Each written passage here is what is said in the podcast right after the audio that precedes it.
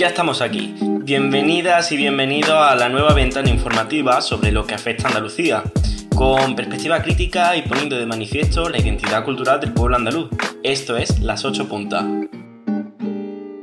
Somos dos jóvenes estudiantes de periodismo, Ana y Fran, que asumen la necesidad de una ventana juvenil y comunitaria que aborde los problemas que nos afectan a diario.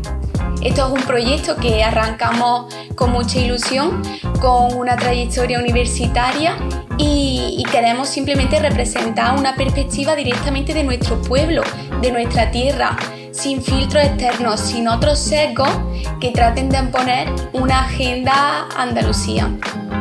Nos llamamos las ocho puntas porque tenemos la necesidad de sacarle punta a algunos problemas que no sabemos de dónde viene, cuál es su origen así como que los andaluces somos un pueblo de ocho rincones, con sus peculiaridades que en conjunto forman la gran riqueza andaluza.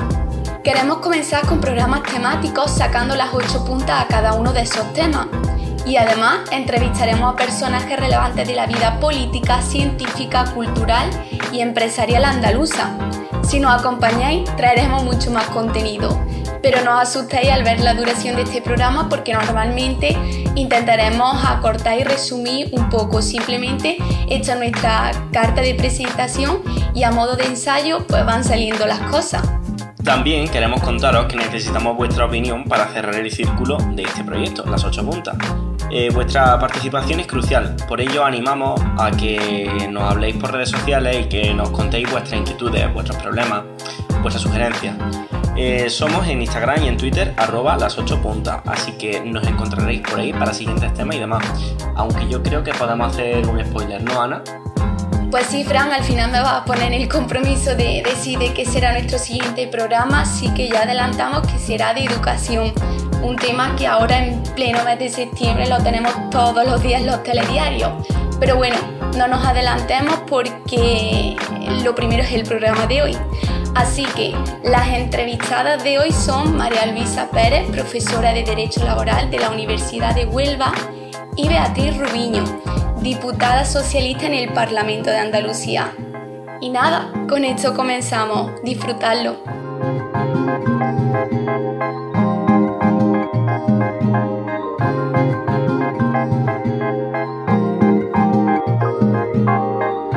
¿Cuáles son las claves del sistema productivo y mercado laboral andaluz? A pesar de que el artículo 35 de la Constitución aprobada en 1978 recoge el derecho al trabajo de toda la ciudadanía, Andalucía ya mostraba en ese año una importante desigualdad con el resto de territorio del Estado español.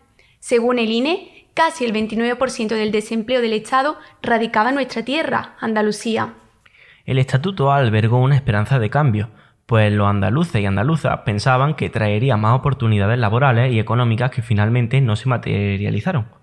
Rosario, con 17 años, salió por primera vez de las naves del Selpillar, la pedanía lucentina en la que había vivido toda su vida en búsqueda de esas mejoras económicas, laborales y vitales que nunca llegaron ni a ella ni a su familia. El Estatuto de Autonomía tampoco retornó a los dos millones de inmigrantes andaluces que en la segunda mitad del siglo XX marcharon a Cataluña. Hola, soy Rosario. He sido inmigrante a, a, Cataluña. Me tuve que ir a trabajar para poder ayudar a los padres, porque aquí en Andalucía no había nada. Allí viví la transición y con esperanza que con el Estatuto del 78 todo iría mejor en Andalucía. He vuelto y he visto que no. La sanidad es precaria. Falta mucho, mucho la educación. Los trabajos son precarios. Falta mucho camino con lo rica que es Andalucía. Estamos a, la cola de, España en todo. Una pena, ¿eh? Con los talentos que tenemos y no se valoran. La, injusticia de la juventud que se saca su carrera y se tiene que ir de aquí ya no de Andalucía, sino de España, para poder al menos que se le valore. Es una pena, ¿eh? Bueno, un saludo, gracias. En ese también conocido como Estatuto de Carmona, aprobado por la Asamblea Andaluza en Córdoba un 28 de febrero de 1981, se prometía el desarrollo industrial del territorio o una vuelta de los migrantes económicos de aquel momento que con la perspectiva actual en muchos casos nunca se produjo. Antonia sí que continúa viviendo en Barcelona, en su piso cerca de la estación de Sants y al que su hijo y nieto, todos nacidos allí, van a visitarla de vez en cuando.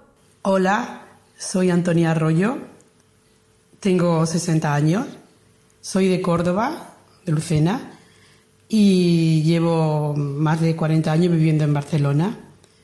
Quería contaros un poco así mi experiencia, de la primera experiencia que tuve cuando vine a Barcelona.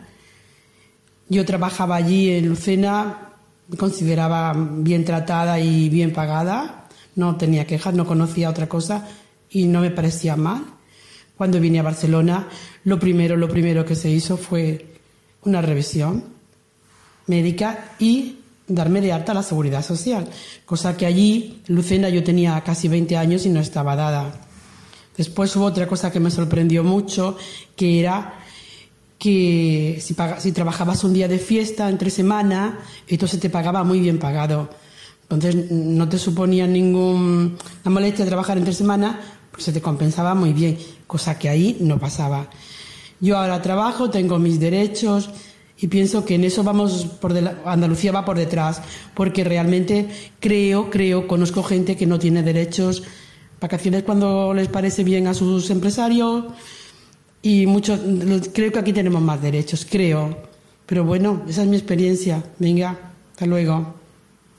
Diferentes trayectorias vitales que compartían motivos e identidad.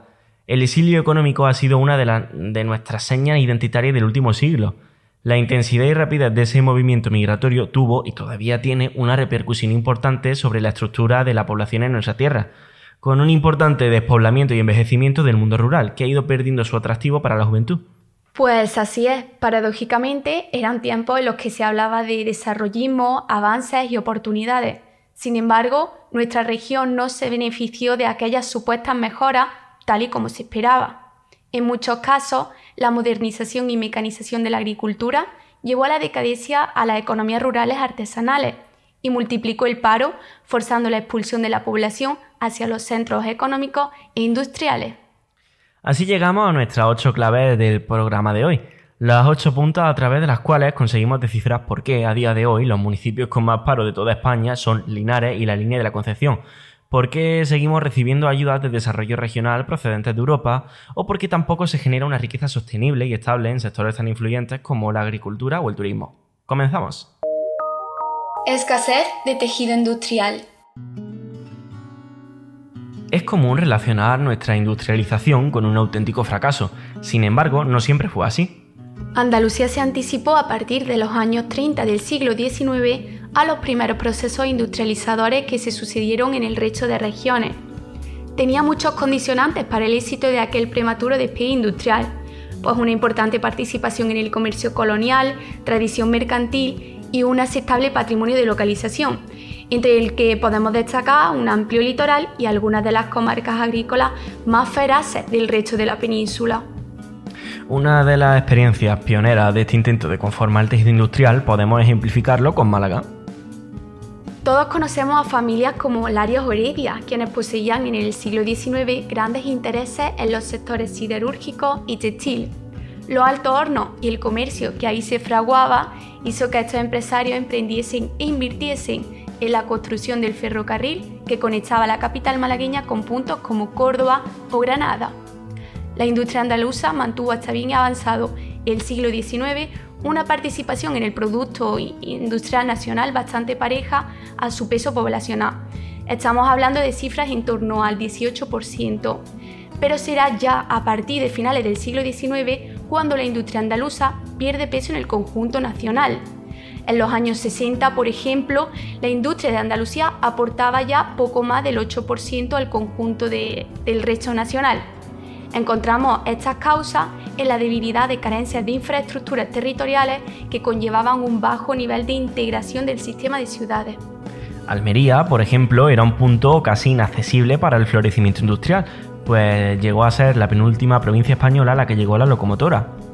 Tampoco fueron numerosas las iniciativas de crear instituciones financieras propias, lo que limitaba las oportunidades de surgimiento de una práctica empresarial innovadora o igualmente decisiva, la carencia de cuanto a cualificación científica técnica de la población en general. Aunque sin duda el golpe definitivo para nuestro sector secundario llegó en la década de 1940. Además de los evidentes daños, la posterior autarquía que se impone tras tres años de guerra, fruto del aislamiento internacional al dictador, perjudica especialmente a nuestra tierra. El sector minero, tan fuerte en lugares como Sevilla o Huelva, vivía de las exportaciones, por lo que vio muy debilitado su, su seguimiento. El desabastecimiento de los años 40 perjudicó al sector primario, ya que productos como el cereal y el olivar, también muy característicos de la zona, perdían rentabilidad e iniciativas de inversión. No será hasta los años 60 cuando se inicie una tímida recuperación del tejido industrial, al calor del desarrollismo, eh, si bien no supuso grandes cambios, sino un pequeño respiro tras los años de la autarquía, que terminaron por hundir el sector industrial andaluz. ¿Qué pasó? Pues que el Estado intentó implantar planes de desarrollo que trajeron el polo químico de Huelva y potenciaron el campo de Gibraltar. Y aunque no se cierra la brecha con el resto de España, al menos se impidió que siguiera creciendo. Las graves limitaciones estructurales del tejido empresarial no fueron corregidas por las actuaciones de la política industrial estatal del franquismo. Así es, justo en esta época del desarrollismo, cuando se inicia todo el boom de la construcción, crece los kilómetros de carretera y el turismo comienza a llegar de forma masiva a nuestras costas. Nos olvidamos de, volver a tejer un sector secundario fuerte y empezamos a vivir de nuestra tierra y de nuestro clima. Economía extractiva de bajo valor añadido. Una de las características más importantes de la economía andaluza es que ofrece un bajo valor añadido. Es decir, que sus bienes y servicios, por norma general, no consiguen incrementar en gran medida su cuantía económica al ser transformados durante el proceso productivo. Lo que comúnmente llamamos el margen de beneficio, en este caso, se ve mermado al no contar con factores tan importantes como el tejido industrial con capacidad de transformar y competir en el ámbito nacional y europeo o un sector I+DI que dinamice estos procesos. Sin embargo, lo que de verdad señala su carácter es la dependencia de actividades que necesitan explotar los recursos que tenemos, ya sea el clima con el turismo, la tierra con la agricultura o el litoral con la pesca. Al fin y al cabo son actividades extractivas. Lo que producimos es porque lo tenemos, nos pertenece a la tierra o el litoral donde desarrollar estas actividades.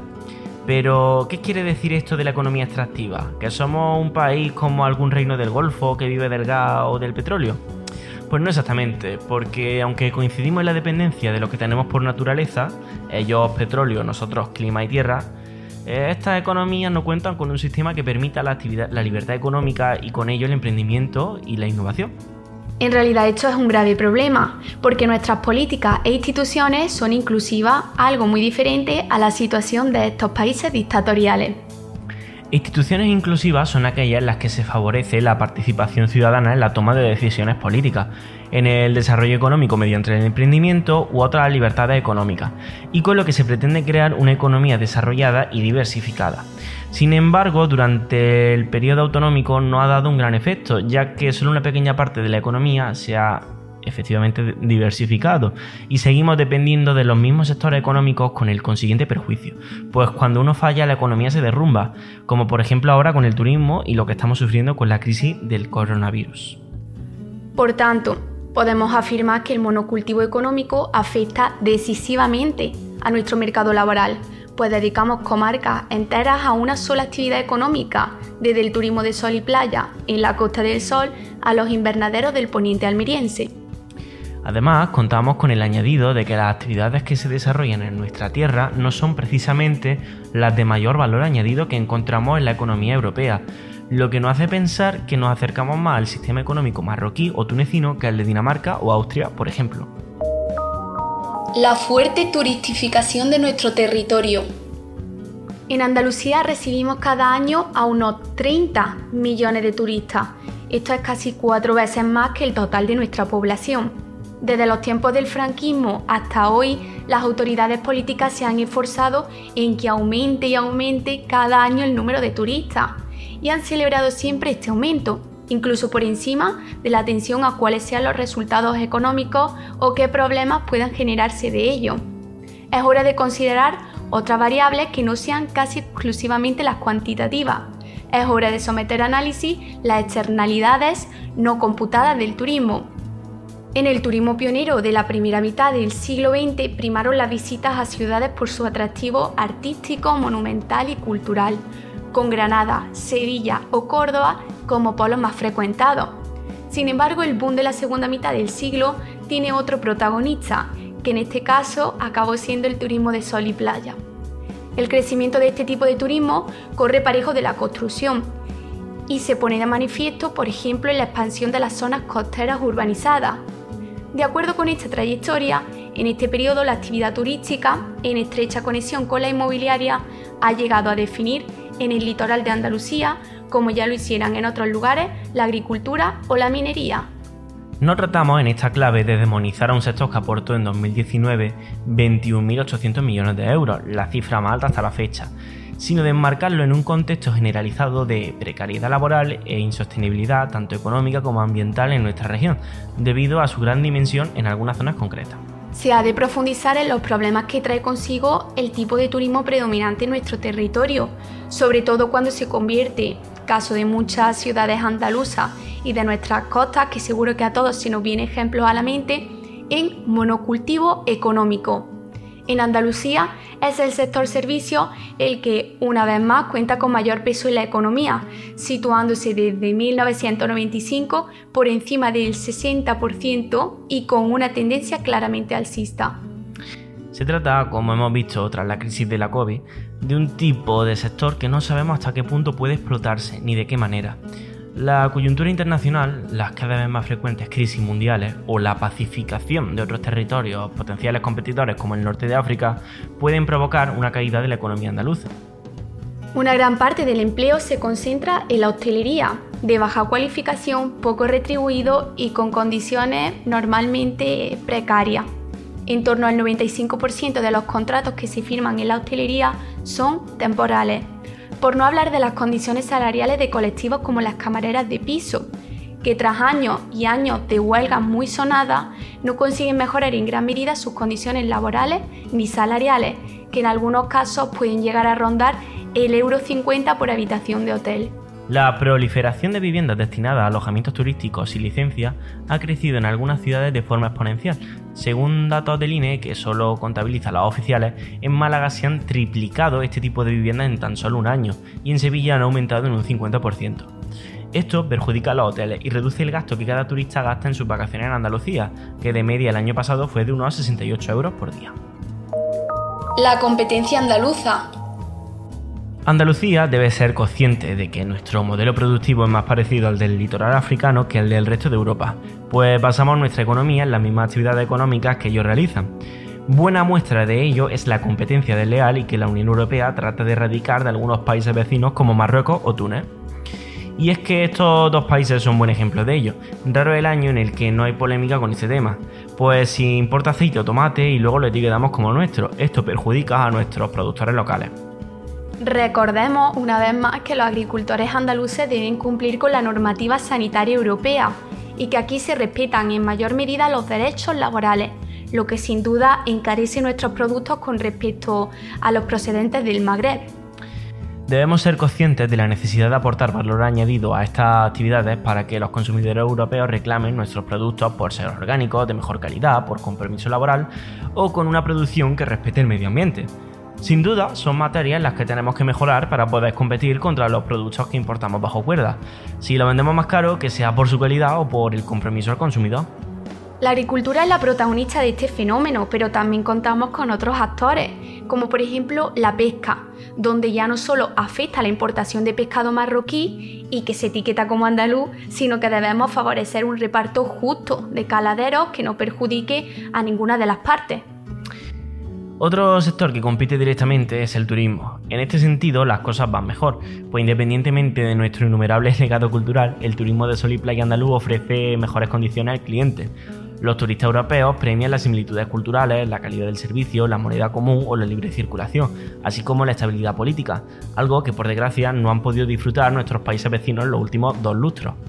Pero todos estos beneficios del sector esconden otra realidad, si es un sector competitivo es porque sacrifica dos factores muy importantes como son la degradación del medio ambiente, ya que su desarrollo ha ido acompañado de una nula planificación urbanística, así como las malas condiciones laborales a las que se ponen sus empleados, temporalidad bajo sueldo y condiciones extremas, tal y como hemos comentado antes.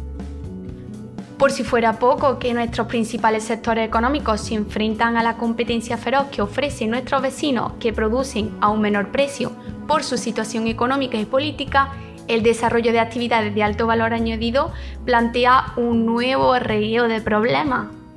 Los emprendedores se encuentran contra grandes problemas. En primer lugar, la grandísima dependencia de las ayudas públicas, pues tienen que enfrentarse a un pequeño sector de grandes empresas que operan en nuestra tierra desde fuera y que obviamente no favorecen la competencia con nuestras pequeñas empresas locales. En segundo lugar, el protagonismo de la economía sumergida, ignorada por las autoridades e imperante en la pequeña actividad económica del interior andaluz. Y por último, un sistema de dumping fiscal dentro del Estado español, donde Madrid ofrece una imposición bastante inferior a la andaluza y que favorece la concentración de la actividad mercantil en la capital estatal en perjuicio de otras regiones que no cuentan con estas ventajas. Por tanto, la competencia andaluza es crucial para entender la desigualdad endémica a la que se encuentra nuestra economía, sitiada por competidores que a veces ejercen su poder de forma desleal con respecto a Andalucía. Dependencia del sector de la construcción. El sector turístico siempre ha estado muy vinculado al inmobiliario en Andalucía, sobre todo en las zonas costeras, pero ahora este fenómeno también se está extendiendo también a las ciudades. Ambos sectores fueron los dos principales motores de creación de empleo en Andalucía en los primeros años del 2000 y también, especialmente la construcción, uno de los más azotados por la recesión, que devastó más del 50% de esos puestos de trabajo. La entrada en la Unión Monetaria no solo conllevó la desaparición de la peseta el 1 de enero de 2002, sino que posibilitó la obtención de financiación europea de forma más sencilla, pero sobre todo más barata. Precisamente esa posibilidad de obtener créditos bancarios con facilidad y a unos intereses significativamente bajos, unida a la elevada demanda de vivienda, dio lugar a una expansión inmobiliaria nunca antes vista. En el año 2006, la construcción era el segundo sector con mayor número de trabajadores ocupados en Andalucía, por delante de la industria y, atención, de la agricultura. Sin embargo, a pesar de ser uno de los sectores más dinámicos que, tiene, que incluso tiene la capacidad de absorber mano de obra extranjera, también es uno de los más arriesgados. Su acusada dependencia de las inversiones, tanto por parte de las administraciones públicas como por parte de los inversores privados, hace que las fluctuaciones afecten directamente a un sector que agrupa a un gran número de empresas dentro y fuera de él. Desde oficios básicos de la obra como los albañiles a los especialistas como los carpinteros, los pintores o los soldadores. Pues bien, ¿cómo se cubre esta diversidad? Pues el sector se conforma con un número reducido de grandes promotoras o constructoras que ya no sonarán el nombre como HL, Acciona, Habitat y por otro lado una gran cantidad de pymes que suelen ser subcontratas por la de mayor tamaño. Los trabajadores del sector de la construcción han percibido tradicionalmente unos sueldos considerablemente más altos que los que ofrecían otros sectores en los que ellos trabajaban habitualmente. Del mismo modo, al igual que los mencionados sectores, no se requiere ni una formación previa ni una cualificación determinada. El aprendizaje se puede realizar una vez dentro del sector, por lo que la promoción laboral es más accesible. De hecho, muchos trabajadores que en su día estaban afianzados se decidieron a fundar sus propias empresas, que con la llegada de la crisis obviamente tuvieron que echar el cierre. Tras años duros de pérdidas paulatinas de empleo, la recuperación de los mercados ha devuelto la confianza a los grupos inversores, principalmente extranjeros, que han comenzado a levantar sus grandes proyectos inmobiliarios, sobre todo en la Costa del Sol y también en menor medida en Sevilla capital. Actualmente el sector cuenta con la mitad de trabajadores que en 2008, justo antes del estallido de la famosa crisis. Andalucía es la comunidad española que más empleo genera en construcción, concretamente un 6,8% de las cifras totales del empleo. Por provincia, Málaga, Sevilla y Cádiz lideran este ranking mientras que Huelva es la que más está creciendo. Economía sumergida. La economía sumergida es un mal endémico presente en todas las economías del mundo. No es algo insólito de aquí, de hecho hay un margen que se considera como inevitable. Sin embargo, es palpable que ni Andalucía ni el conjunto del Estado español están a los niveles de nuestros socios europeos donde el fraude es mucho menor. Según un estudio de la Asociación de Técnicos del Ministerio de Hacienda, Gesta, en Andalucía se mueven más de 34.000 millones de euros Sí, sí, 34.000 millones de euros de forma ajena a la recaudación. Dicho de otro modo, la economía sumergida representa en torno al 25% del PIB andaluz, lo que es una cifra tremendamente elevada y muy alarmante. Estas cifras son muy perjudiciales para el desarrollo de nuestra tierra, pues da por hecho que hay una parte de la economía que no está regularizada, que puede incurrir en actividades criminales y que no se puede analizar para ayudar a quien más lo necesita, lo que genera una nueva línea de desigualdad. Personas que no lo necesitan recibiendo prestaciones económicas de las arcas públicas en perjuicio de quien sí de verdad lo necesita. Por tanto, algunas de las propuestas para solucionarlo son reducir la carga fiscal, simplificar la contratación laboral, pero seamos honestos, estas medidas no ayudarán a los jornaleros y autónomos, aunque sí a las grandes empresas. Por ello, se trata de buscar una solución para el conjunto de la actividad económica, y para ello es necesario tener una conciencia social para poder erradicarlo. Y más si cabe teniendo en cuenta que este tipo de empresa representa un porcentaje muy pequeño de nuestra economía y que además se encuentra ya muy regularizado, por lo que encuentra difícil operar de forma paralela.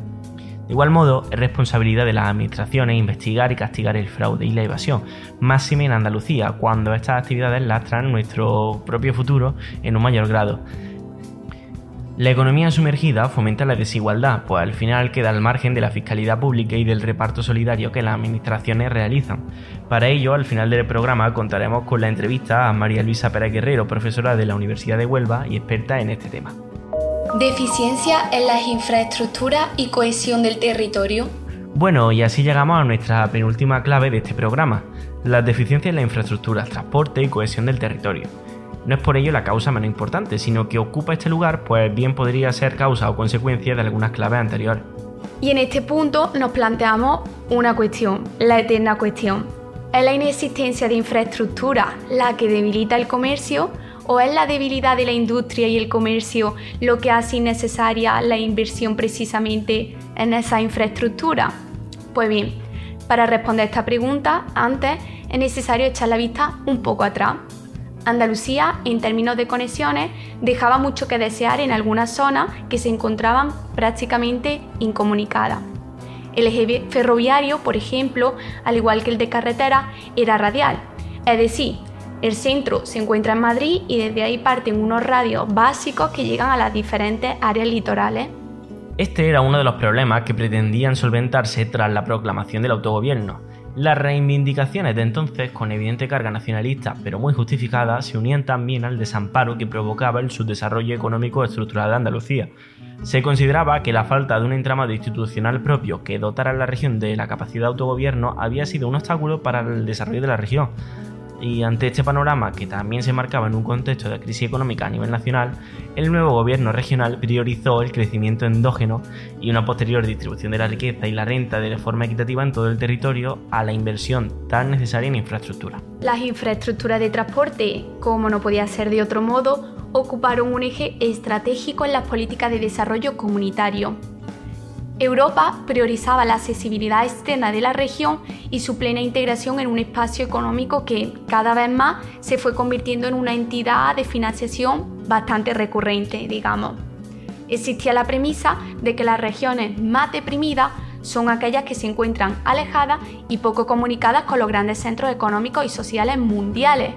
Por tanto, éramos advertidos de forma más o menos clara de la necesidad de crear redes de transporte de calidad y con conexiones relevantes para aumentar la competitividad, ya que los movimientos de personas y mercancías son esenciales para el desarrollo de la economía global, que en este caso se materializaba en el, mar, en el mercado único común.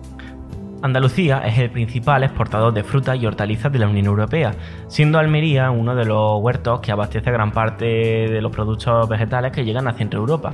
Sin embargo, la agricultura almeriense sigue clamando por el corredor mediterráneo, que solo llega a la comunidad valenciana. De ahí que la provincia sea la tercera, tan solo por detrás de Madrid y Barcelona, con la flota de camiones más grande de toda España. Pues los 2 millones y medio de toneladas de mercancía hortofrutícola que se exportan en cada campaña solo tienen salida a Europa mediante camiones. A pesar de que se promete que la alta velocidad llegará a la provincia en 2023, en la actualidad se tardan casi 7 horas en llegar a Sevilla en tren. Y recordemos que esta conexión en alta velocidad no será para conectar a Almería con Andalucía, sino para conectarla a Murcia y a través de Murcia al resto de la meseta y al resto de las zonas de España. En Andalucía la alta velocidad ferroviaria solo ha llegado hasta ahora a Sevilla, Málaga y Córdoba, mientras que Algeciras y el campo de Gibraltar también sufren esta desconexión a pesar de contar con uno de los puertos más importantes de Europa. Algeciras es punto de salida o de llegada de los dos corredores europeos de transporte, pero de nada sirve si sus conexiones ferroviarias son deficitarias, antiguas y lejos de alcanzar las de otros polos industriales europeos. La industrialización de este territorio se inició en los años 60 del pasado siglo y estuvo condicionada por la existencia de la colonia de Gibraltar, por la declaración de este territorio como zona preferente de localización industrial, con lo que se pretendía cambiar su imagen. Por tanto, la introducción de la industria se debe a decisiones políticas externas, sin tener en cuenta la riqueza del territorio, la ubicación geográfica como paso del estrecho, ni tampoco sus características físicas y poblacionales. Actualmente, el campo de Gibraltar cuenta con una red de carreteras que atiende a sus necesidades productivas, pero la única línea de ferrocarril con la que cuenta es la línea Algeciras-Bobadilla, que solo mediante transbordo comunica con el resto del Estado español. Esta línea se inauguró en 1892 y desde entonces no han sido sustanciales sus mejoras. El transporte de mercancías por ferrocarril es muy ocasional Ello se debe principalmente a que la línea cuenta con una sola vía para ambos sentidos, con desdoble en algunos tramos y sin electrificar, por lo que la velocidad del trayecto es baja y las condiciones pues también os podréis imaginar. En cuanto a los trenes de corta y media distancia, Andalucía cuenta con los servicios de cercanía menos extensos de España, a pesar de ser uno de los espacios más metropolitanos y también extensos, las cuatro redes actuales, Sevilla, Málaga, Córdoba y Cádiz, dejan fuera ciudades de un tamaño medio, como es el caso de Sevilla-Alcalá de Guadaira, que durante muchos años ha estado desconectado, aunque ya parece que estas obras pues, se van acercando a su final, o en el de Málaga a Marbella, que sí que es verdad que no tiene previsiones. Asimismo, destaca la pertenencia de Pulpí, mm, recordamos provincia de Almería, al núcleo de cercanías de Murcia, este dato es bastante anecdótico, no presentando interrelación alguna con el resto de la red ferroviaria andaluza. Pues la verdad es que sí, porque supone una cierta desconexión con el resto de, Andalucía. Sin embargo, y a pesar de las persistentes deficiencias, la red de carreteras de Andalucía sí se ha caracterizado por una importante mejora durante todo el periodo autonómico, aunque lejos de las perspectivas iniciales. Que tal y como ha dicho Ana antes, eh, sí es verdad que, por ejemplo, en el campo de Gibraltar, o la zona de Andalucía, sí está adaptada al modelo productivo de la zona, aunque con carencias reseñables como las que vamos a comentaros. Pues no solo hablamos del mal estado de muchos kilómetros de carretera, sino de su trazado, la necesidad de construir variantes en los núcleos urbanos que mejoran la conectividad interior y el desarrollo económico. Tenemos, por ejemplo, el ejemplo reciente de Arriate, que ha inaugurado su variante después de muchos años en los que era necesario atravesar su casco histórico para ir desde Ronda hasta Setení de las Bodegas, por ejemplo, en Cádiz. El planteamiento centralista de las carreteras radiales no ha sido erradicado por el completo, pues excepto la A92 y algunas pequeñas autovías de la Junta, solo se han desdoblado las principales rutas nacionales como la A4, la A7 o incluso la Ruta de la Plata, que nos conecta con el oeste peninsular. En cualquier caso, hablamos de que, excepto la isla que supone la 92, y que por cierto, en muchos tramos no cuenta ni con un trazado especialmente bueno, ni con la conectividad que podríamos esperar de una autovía en pleno 2020, Andalucía no cuenta con importantes ejes internos que cohesionen el territorio. La autovía y rutas de media distancia que la Junta prometió desde el principio, en ocasiones han quedado reducidas a mejoras puntuales en pequeños tramos. Y se me viene a la mente pues un ejemplo del que iba a ser la hermana pequeña de la 92 y es la antigua A340, que sería convertida en la autovía del Olivar. Esa carretera iba desde Estepa a Guadí y su conversión en autovía revolucionaría la conectividad del centro andaluz con todo el territorio, pues uniría muchísimas rutas que en una misma autovía y descongestionaría los nudos de Antequera y Granada, convirtiéndose en una ruta alternativa, por ejemplo, entre Sevilla y Almería, sin tener que pasar por estas ciudades. Al final la idea quedó reducida a la mitad, pues sería de Estepa hasta Cabra, donde se uniría con otro importante ramal hasta Úbeda. Y eh, después de décadas tenemos que contar una mala noticia, y es que solo existen dos pequeños tramos de autovía y que sirven de conexión puramente metropolitana, como es el tramo de Marto a Úbeda, pasando por Jaén Capital, y una pequeña conexión de la A45 con Cabra, de menos de 10 kilómetros. Podríamos poner más ejemplos, como la mejora de la conectividad en las zonas montañosas, como la autovía de la Almanzora, clave para el sector del mármol andaluz, la conexión de Córdoba capital con Granada capital y Jaén capital, o del eje Jerez-Antequera. Pero en su mayoría siguen el mismo patrón. Se trata de rutas que no eran clave en el antiguo sistema radial de carretera o que no son cruciales para el desarrollo del turismo de masas de sol y playa. La crisis de la última década no ha mejorado el panorama, más bien todo lo contrario, pues las administraciones no han promovido las obras prometidas. Entre tanto, hay zonas del interior andaluz que presentan una conectividad extremadamente ineficiente, que lastra el desarrollo de actividades económicas en esas zonas y que reducen la cohesión social, como por ejemplo la Serranía de Ronda o el Valle de los Pedroches, entre otros muchos ejemplos. Las deficiencias no solo llegan al ámbito rural, los núcleos metropolitanos andaluces cuentan con vías saturadas que aumentan la contaminación en estas ciudades. Y en este caso el ejemplo más claro es el área de Granada, que es la tercera ciudad con la peor calidad del aire en España, a pesar de contar con una población bastante inferior a otras ciudades con mejores parámetros, lo que da lugar a la cantidad de contaminación atmosférica que sufre esta ciudad por culpa del tráfico. Ayudas europeas.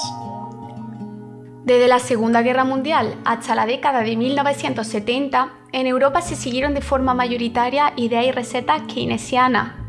La hipótesis básica de esta teoría era que el libre juego del mercado genera desempleo y acentúa las desigualdades económicas. Ante esta hipótesis, se recomienda la intervención de los poderes públicos orientada a promover el crecimiento económico. Los incentivos y subsidios fueron algunas de las medidas adoptadas para planificar el desarrollo regional. En 1986, España se adhirió a la Comunidad Económica y desde entonces Andalucía ha recibido más de 100.000 millones de euros que han sido y son palanca del desarrollo de infraestructura y apoyo a actividades económicas fundamentales como podría ser la agricultura o la pesca. Para que se pueda disponer de estos recursos es necesario que las administraciones centrales y autonómicas también inviertan en la región una parte de ese fondo de convergencia. La finalidad de los fondos europeos es, en definitiva, la de fomentar el progreso económico y social y eliminar así las divergencias existentes en los niveles de vida de los Estados miembros y de las regiones. De hecho, si Andalucía recibe tantas subvenciones, o al menos tiene esa fama, es porque posee unos niveles de renta inferiores a los de la media nacional y europea, por lo que ha sido catalogada como objetivo 1 o lo que es lo mismo, su PIB per cápita es inferior al 75% de la media comunitaria. Solo en el bienio desde 2007 hasta 2009 nuestra región pudo superar este umbral. Ante esta situación nos planteamos una cuestión. ¿Se están derrochando estas ayudas? ¿Se dirigen a los objetivos más adecuados? Bueno, había dicho una cuestión, pero en realidad son dos.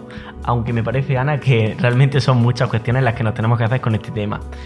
Pues la verdad, mm, la, orientación de estas ayudas normalmente ocasiona desigualdades y no solo hablamos del reparto territorial de las mismas, que también, sino de los destinatarios de las ayudas. La porofobia mesetaria contra la Andalucía rural ha perpetuado la imagen de andaluz inculto que vive de la ayuda a cuerpo de rey, y como vamos a demostrar, ¿verdad, Ana? Nada más lejos de la realidad. Las ayudas de la UE se establecen en partidas presupuestarias que se asignan durante periodos de 7 años. Pasado este tiempo, vuelven a estudiarse la deficiencia de cada territorio y vuelven a gestionarse las siguientes ayudas. Empezando por los jornaleros, la principal ayuda que reciben es el PFA, anteriormente el archiconocido PER, que este seguro que nos suena más a todos. Esta ayuda consiste en que los jornaleros deben realizar un mínimo de jornales anuales. Actualmente está establecido en 35 para poder cobrar durante seis meses una ayuda de 426 euros mensuales. Otra posibilidad podría ser la creación de programas de obras públicas donde contratan a estos jornaleros de forma puntual. Se financian a través de los presupuestos del Estado, con una pequeña aportación de fondos de las PAC y, ya estamos hablando de la joya de la corona. Porque la PAC fue creada en la Europa de la posguerra para asegurarse productos alimentarios básicos. Sin embargo, pasadas las penurias, fue evolucionando y ahora sirve para mantener una producción europea agrícola que difícilmente existiría sin estas ayudas. Pero ¿cuál es el efecto de esta ayuda en Andalucía?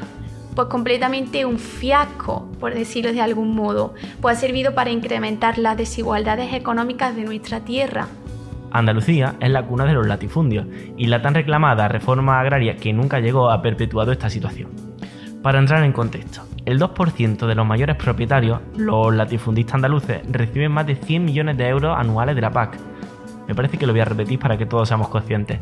100 millones de euros anuales de la PAC, solo el 2% de los mayores propietarios, lo que supone un importante ingreso que no suele repercutir en la generación de jornales o de su riqueza.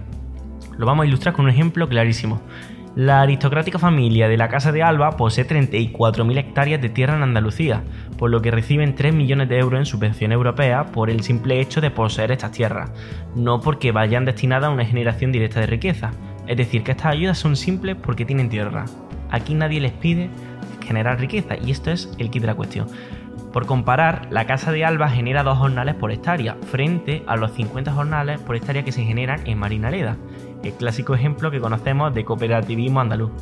Con estos datos es obvio que no se respeta la redistribución de la riqueza con las ayudas, que es lo que realmente se debería de pretender. Por supuesto que otras ayudas dirigidas a infraestructuras, servicios públicos o de apoyo a empresas andaluzas son un gran refuerzo a la economía, máxime tal y como hemos explicado antes, ante la dependencia de las subvenciones para el emprendimiento. Pero esto no quita que sin querer la Unión Europea siga favoreciendo un cierto desequilibrio de renta en el sector agrícola, así como la pérdida de oportunidades para jornaleros o pequeños productores. Según datos de la Comisión Europea, en 1986 el PIB per cápita de Andalucía era del 52,8% de la media de la Unión Europea. En la actualidad, Andalucía registra el 66% de la renta per cápita de la UE solo por delante de Extremadura. Y esto hay que tener en cuenta que el parámetro de países de 1986 era la comparación con los países más ricos de Europa, Reino Unido, Francia, Alemania. Estamos hablando que hoy, en pleno 2020, Andalucía también se compara con regiones pues, de Bulgaria, de Rumanía, de Polonia, que como todos sabemos son más pobres, lo cual nos debe hacer reflexionar sobre este tema. A nuestra región le fueron asignados un montante de 8.015 millones de euros en este último septenio que justamente cierra este año. En la actualidad se están debatiendo los presupuestos para los próximos siete años, así que bueno, hay que seguirlos porque ya se puede imaginar la importancia que tiene todo esto para nuestra tierra.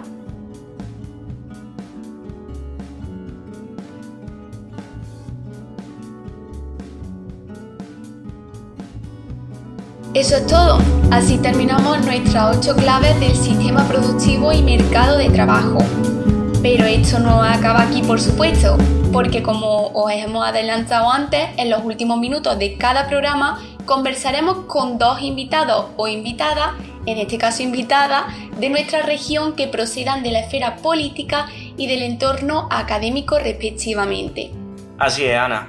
Hoy contamos con la opinión de Beatriz Rubiño, diputada socialista del Parlamento andaluz, y con María Luisa Pérez, profesora de Derecho del Trabajo y Seguridad Social en la Universidad de Huelva, a quien ya tenemos por teléfono y con quien vamos a hablar ahora mismo.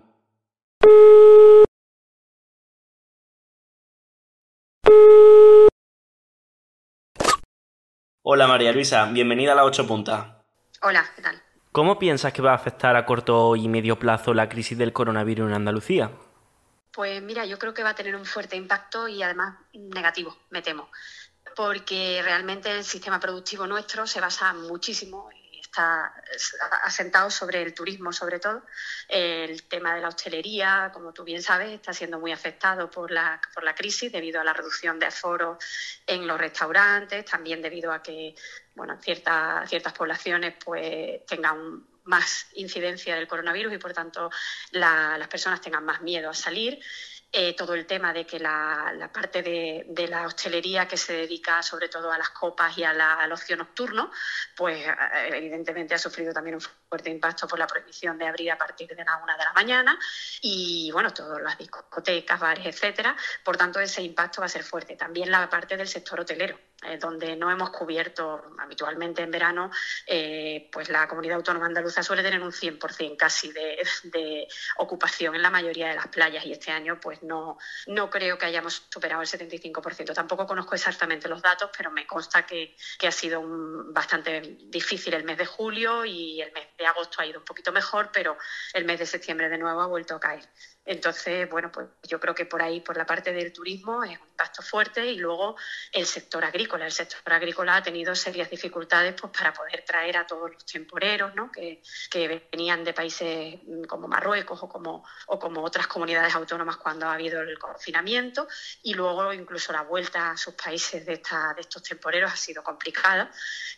Mm, por tanto, este sector agrícola también en general se ha visto afectado, por supuesto, el consumo y, por tanto, al, haber un impacto fuerte en la, hostelería, también el consumo de, productos básicos eh, se ve afectado. Entonces, yo creo que debido sobre todo a estos dos sectores que son fuertes en, en la economía andaluza, pues el impacto me temo que va a ser grande. Precisamente de eso le quería comentar. Ya que hablaba de la agricultura y del turismo como sectores claves, yo le quería preguntar si el modelo productivo andaluz está en sintonía con el resto de Europa, si no estamos muy alejados. Bueno, en primer lugar yo te voy a decir que soy profesora de Derecho del Trabajo, entonces yo soy jurista, quiero decir que no soy economista y realmente conozco poco las dinámicas de un mercado. Eh, sí conozco la dinámica del mercado de trabajo, conozco las políticas activas y las políticas pasivas. Y hombre, sí, yo creo que sí estamos en sintonía con el ámbito europeo en el, en el momento en que tenemos pues unas políticas activas fuertes de, de ayudas, de fomento de, la ocupación, sobre todo del fomento del empleo indefinido y con todos los fijos discontinuos, eh, todo, todo este, este, sector se basa en esos dos tipos de contratos, los temporales y los fijos discontinuos, y sí tenemos fuertes medidas de política activa. Por tanto, yo creo que sí estamos en esa sintonía con el mercado europeo en cuanto a las políticas. También tenemos una política pasiva eh, o políticas pasivas fuertes, es decir, la protección por desempleo en España es una protección digna. Eh, además, estamos, estamos en la línea de aprobar pues, el sistema ¿no? este que, que hemos aprobado recientemente de unos ingresos ingresos mínimos, que ya tenían las comunidades autónomas en cierto modo, pero que bueno, el gobierno refuerza también. Y yo creo que en ese sentido sí, en las políticas activas y pasivas sí estamos en sintonía con la Unión Europea. En el ámbito económico ya no te puedo, no te puedo contestar porque sinceramente no, no conozco. E igualmente está hablando sobre la ayuda y demás, pero yo le quería preguntar sobre cuál es el alcance real de todas las ayudas en materia de empleo que se llevan haciendo, como usted ya sabe, desde hace muchísimos años. Bueno, mira, nosotros tenemos fundamentalmente dos líneas. La línea del Fondo Social Europeo, que es una línea muy grande y muy amplia, en la que bueno, pues recibimos ayudas constantemente, ayudas no solo al empleo, sino también ayudas al I+D. ¿Eh? esas ayudas han sido constantes desde que iniciamos prácticamente ese Fondo Social Europeo en, la Unión Europea y, eh, Andalucía las ha recibido y las ha, y las ha tramitado adecuadamente. Y, luego, pues actualmente la nueva línea esta de, de financiación para los ERTES y para los posibles ERES que se puedan dar, eh, pues todavía no, ha llegado, obviamente, porque ahora mismo digamos que la política pasiva está como dormida en el sentido en que pues estamos en un periodo en el que la mayoría de las empresas están todavía con los ERTES activos y por tanto no conocemos exactamente el impacto de unas posibles ayudas al desempleo, pero sí a los ERTES y estas ayudas sí están llegando y sí se están canalizando adecuadamente, con lo cual pues la ayuda europea evidentemente aquí es vital ha hablado de I D I, de trabajo de alto valor añadido. ¿Cuál es la dimensión real que la ayuda europea han tenido en este sector en Andalucía? Bueno, pues no, desconozco los datos. Yo sí le puedo decir que es verdad que el objetivo de la Unión Europea es que todos los países europeos lleguen a, a invertir el 3% del PIB en, en I +D. Y es verdad que España recientemente pues, ha tenido unos, creo que los datos últimos, es una inversión del 1,5. O sea que estamos lejos de, poder invertir adecuadamente en I +D. Creo que ahí hay que hacer un esfuerzo y, es posible que, obviamente ahora mismo la prioridad son los ERTE y el desempleo, es obvio. Pero es posible que, con estas últimas ayudas se consiga invertir un poco más también en I +D, puesto que es el objetivo, ¿no? que no solamente sanitario, ¿eh? sino también de que las empresas pues despeguen en ámbito de, la investigación y el desarrollo. Creo que es básico para poder tener un futuro, si no el mercado se queda, se queda atrás. Bueno, y ahondando un poco en este tema, ¿cómo cree usted que se pueden generar empleos de alto valor añadido en sectores clave como los que hemos hablado antes? El turismo, la agricultura, la hostelería. ¿Cómo piensa usted que es la solución? Bueno, yo creo, vamos, esto ya es una opinión personal, ¿eh? no, no me dedico a, no tengo una empresa, a lo mejor un empresario me dice, oye, mira, tú dedícate a lo tuyo y yo ya, pero bueno, yo entiendo que, evidentemente la innovación es fundamental. Es decir, ahora mismo la innovación y el desarrollo de las empresas tiene que, tiene que fortalecerse porque está claro que, que todos los sectores están cambiando. Es decir, todo el sector productivo, toda la forma de producir y la forma de prestar servicios está cambiando. Por tanto, el turismo tiene que reinventarse, en la hostelería también, tiene que reinventarse la agricultura y eso se consigue pues exactamente así, invirtiendo en innovación y desarrollo. De luego me consta que lo están haciendo, ¿eh? me consta que la hostelería se ha reinventado absolutamente. Yo soy asidua ¿no? en restaurantes, en, hoteles. He, podido salir este verano, eh, turismo nacional, es cierto, pero bueno, he podido salir a, España y, me ha parecido que se están reinventando y bastante bien. Están ofreciendo servicios muy, muy adecuados a la situación y a lo que la, población espera. ¿Eh? Entonces yo creo que la innovación y el desarrollo es fundamental para, para poder despegar. Y ya para finalizar, como especialista que es en este trabajo, ¿por qué cree que hay tanta economía sumergida en el ámbito laboral? ¿Cree usted que en Andalucía puede haber algo así como una cultura o algo en general que pueda determinar esto para que sea importante? ¿Por qué, ¿Por qué nos afecta tanto? Pues bueno, yo precisamente soy de las que opino que no, que no es tan grande el ámbito de la economía sumergida como lo que digamos, que llama la atención. ¿no? Es decir, yo creo que la inspección de trabajo en, Andalucía y lo que yo conozco, desde luego, conozco muchísimos inspectores y conozco cómo funciona la inspección de trabajo, me parecen que hacen una labor increíble de lucha contra el fraude. La lucha contra el fraude en la seguridad social y en los empleos temporales y sobre todo en el empleo parcial ha sido muy, muy, muy fuerte en, en los meses, sobre todo en los meses de noviembre, diciembre y enero y además se ha conseguido. Hay un plan director de la inspección de trabajo, en toda Andalucía se ha aplicado obviamente y están haciendo un trabajo magnífico en ese aspecto. Cierto es que faltan efectivos ¿eh? y es verdad que, ellos se quejan y, es lógico, la administración de la inspección de trabajo necesita más efectivos para poder llegar a todas las pequeñas y medianas empresas y a grandes empresas también. Entonces, bueno, yo no creo que esa economía sumergida sea tan grande. No me parece, creo que llama más la atención que lo que realmente es. El fraude, pues ya digo que se ha, se ha, se ha luchado bastante contra el fraude y, compensa. Además, es decir, las medidas que, que, el Gobierno pone en marcha para que pues, se pueda pagar a la seguridad social, ¿no? el haber bajado la cuota de los autónomos, eh, sobre todo de los jóvenes que comienzan, ¿no? esa tarifa plana de 50 euros, esto, todo esto hace que, que los trabajadores y sobre todo los autónomos no dejen de pagar a la seguridad social, que sea más, más eh, rentable el colaborar y contribuir al sistema que no hacerlo. Bueno, pues muchísimas gracias por sus palabras, eh, por atendernos y nada, tiene las ocho puntas para lo que quiera. Igualmente, gracias a vosotros. Muchísimas gracias.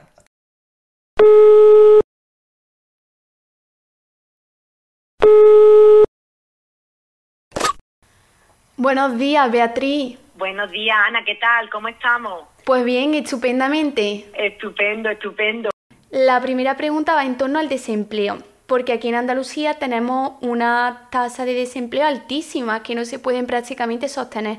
Estamos hablando de en torno al 30% en lugares como Linares o la línea de la concesión. Y esto antes del coronavirus. ¿Cómo se mantiene esto a lo largo del tiempo?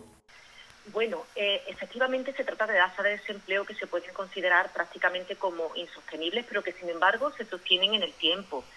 Eh, se puede decir que en el caso, por ejemplo, de la línea o en el caso de Linares, existen razones de carácter socioeconómico. Linares, por ejemplo, viene derivado del cierre de Santana Motor en su momento. Eh, y en el caso de la provincia de Cádiz hay pues ciertas circunstancias que de manera tradicional han influido muy negativamente. Cuando se alargan en el tiempo las situaciones de desempleo, llega un momento que la población deja de recibir tanto prestaciones como subsidios, con lo cual en algunos casos hablamos de familias que no ingresan absolutamente nada. Ahora, por ejemplo, tenemos el ingreso mínimo vital que ha puesto en marcha el gobierno de Pedro Sánchez y que sí va a suponer un respiro para estas familias. Durante tres ediciones eh, se puso en marcha por parte de la Junta de Andalucía los planes de empleo que ahora se han reeditado, pero con 116 millones de euros menos. Yo creo que tenemos que tender hacia un cambio del modelo productivo y, por otra parte, formación, cualificación y recualificación de la, de la población activa para poder insertarse en el mercado de trabajo. Eso es especialmente importante en poblaciones como, como el caso de Linares, que como digo, vienen del cierre de Santana Motor y tiene que reinventarse el municipio para poder salir adelante en términos de desempleo y en términos económicos. Y bueno, ahora que habla un poco del cambio del modelo productivo, ¿cómo podría revertirse, digamos, el modelo que tenemos actualmente? Sostenido principalmente eh, en el caso del turismo y también de la agricultura en nuestra tierra. El turismo siempre había sido garantía, no solamente me refiero al de sol y costa, sino también, por ejemplo, al de interior, que en Jaén tiene una especial importancia. Pero hemos visto cómo una pandemia de carácter mundial incluso ha incidido negativamente. Yo creo que tenemos que tender hacia unos estudios serios en cuanto a sistemas productivos, ver cuáles son los nuevos yacimientos de empleo que hace mucho tiempo que están definidos por, parte de la Unión Europea, por ejemplo, los servicios de, proximidad, los servicios sociosanitarios, un turismo que sea más de calidad y, por supuesto, diversificar eh, lo que tenemos en estos momentos. Yo creo que para ello eh, hay que hacer estudios serios, estudios que, por otra parte se han hecho en muchas ocasiones y darnos cuenta que depender de un solo sector, como es el caso del turismo o, por ejemplo, de la agricultura, puede ser negativo, porque como se dice vulgarmente, cuando se ponen los huevos en la misma cesta, puede ocurrir que la cesta se acabe cayendo y los huevos rompiéndose, si me permitís esa, esa licencia estilística. Pero como digo, sobre todo, eh, tender hacia los nuevos yacimientos de empleo, medio ambiente, servicios de proximidad, sociocomunitario para diversificar el modelo productivo y, por supuesto, la economía verde, que no es necesariamente agricultura, pero que tiene mucha relación con ella. Pero Beatriz, ya que también estamos empezando a hablar del turismo y de la agricultura, estaríamos hablando tanto de primer como tercer sector. En el caso de la industria, sería, por ejemplo, en Andalucía una asignatura pendiente, que tenemos una red bastante escasa de empresas no lo hemos abordado más allá de la, del apunte que he hecho con respecto a Santana Motores Linares. Desde luego, eh, el, el, sector de la industria desde el siglo XIX, cuando no olvidemos que Andalucía tenía un fuerte tejido industrial. No sé si alguien se acuerda de que los altos hornos de Marbella competían con los altos hornos de Vizcaya. De ahí viene, por ejemplo, la playa del cable eh, en, en, en, Marbella.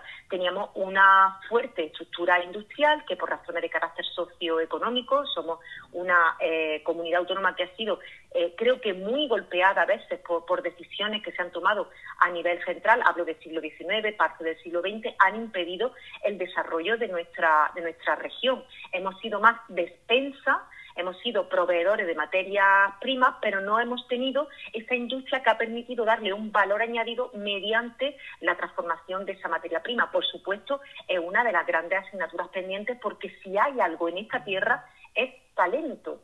Lo que hace falta es invertir en ese tejido empresarial. Ya en la pasada legislatura se pusieron en marcha varios eh, proyectos en ese sentido que deberían seguir trabajándose para no perderse y, como digo, esa asignatura pendiente, para no poner todos esos huevos en ese primer sector y en el sector terciario, pues puedan permitir la diversificación del modelo económico andaluz. Sí que es cierto que ha habido muchos factores externos como decisiones más a nivel de gobierno central, digamos, que han afectado mucho nuestra región. Pero también es cierto que a pesar de que tenemos alguna infraestructura con mucho potencial, como en este momento pudiera ser el puerto de Algeciras, que aún no están conectadas con el resto de líneas férreas de Andalucía. ¿Por qué no se ha hecho una inversión decisiva para conectar el puerto de Algeciras tan importante a nivel internacional con el resto de la región? Pues mira, si sé un poquito de algo de infraestructura porque he estado varios años llevando esa, esa portavocía en el Parlamento pero creo que también hay un error con respecto a las infraestructuras que tiene nuestra tierra. Eh, somos eh, la comunidad autónoma que tiene más kilómetros eh, de vía en todo el país. Bueno, también, somos de las más grandes. Claro, pero eso no me vale, Ana. Eso no me vale. Tenemos 4.000 kilómetros, de los que casi 1.000 corresponden a vías de alta capacidad y han sido desarrolladas y ejecutadas por la Junta de Andalucía. Compara con Castilla y León, que es prácticamente mucho más grande en territorio que Andalucía y se queda a años luz con respecto a esta tierra. Además, una inversión que realizó la Junta de Andalucía con gobierno socialista de 2.600 millones de euros en los últimos años. Además, somos la única comunidad autónoma que cuenta, por ejemplo, con metro en funcionamiento en tres ciudades, que son Sevilla, Málaga y Granada. Y tenemos en marcha, eh, bueno, ya el gobierno actual, el tren de la Bahía de Cádiz, los tranvías de Jaén y el, tranvía de Belén Málaga. Eso no lo tiene ninguna comunidad autónoma. Mucho que digamos que es la comunidad autónoma más grande, más grande en territorios, por ejemplo, Castilla y León. ¿Por qué no se ha reconectado el puerto de Algeciras? Porque el gobierno de Mariano Rajoy destinó cero euros a conectar esa infraestructura. O sea, cuando no se apuesta por una región desde un gobierno central, estas son las cosas que pasan. Y al final, por ejemplo, el corredor del Mediterráneo acaba teniendo más importancia, por ejemplo, que, que el puerto de Algeciras. O, por ejemplo, tenemos también una alta capacidad en puertos secos que es una de las cosas que se nos olvida. O hablamos, por ejemplo, de la inversión que puso en marcha Madalena Álvarez con la segunda pista del aeropuerto de Málaga. O hablamos, por ejemplo, de la hiperronda. Tener en cuenta que con Madalena Álvarez pasamos de ser la cuarta provincia en inversiones a nivel central cuando veníamos de ser la provincia mm, treinta y tanto o cuarenta y tanto. Entonces, lo que está claro es que cuando se invierte en una región, los resultados están ahí, pero hay que tener un poquito de memoria histórica y hay que saber lo que se ha hecho desde una región y lo que no se ha hecho desde un gobierno central. Por eso te digo que no me vale que seamos la provincia más, perdón, la región más grande, cuando ya digo, los datos están ahí. Tenemos 4.000 kilómetros de vía, 1.000 de alta capacidad y eso lo ha hecho a pulmón, a pulmón esta comunidad autónoma. Bueno, pues eso es todo, Beatriz. Muchísimas gracias. Y nada, a ver si podemos normalizar esta situación lo antes posible. Seguro que sí. Si todos remamos en la misma mm, dirección, seguro que lo conseguimos. Pues sí, venga, perfecto. Que tengas un buen día. Un abrazo. Gracias, igualmente. Gracias a ti, chao.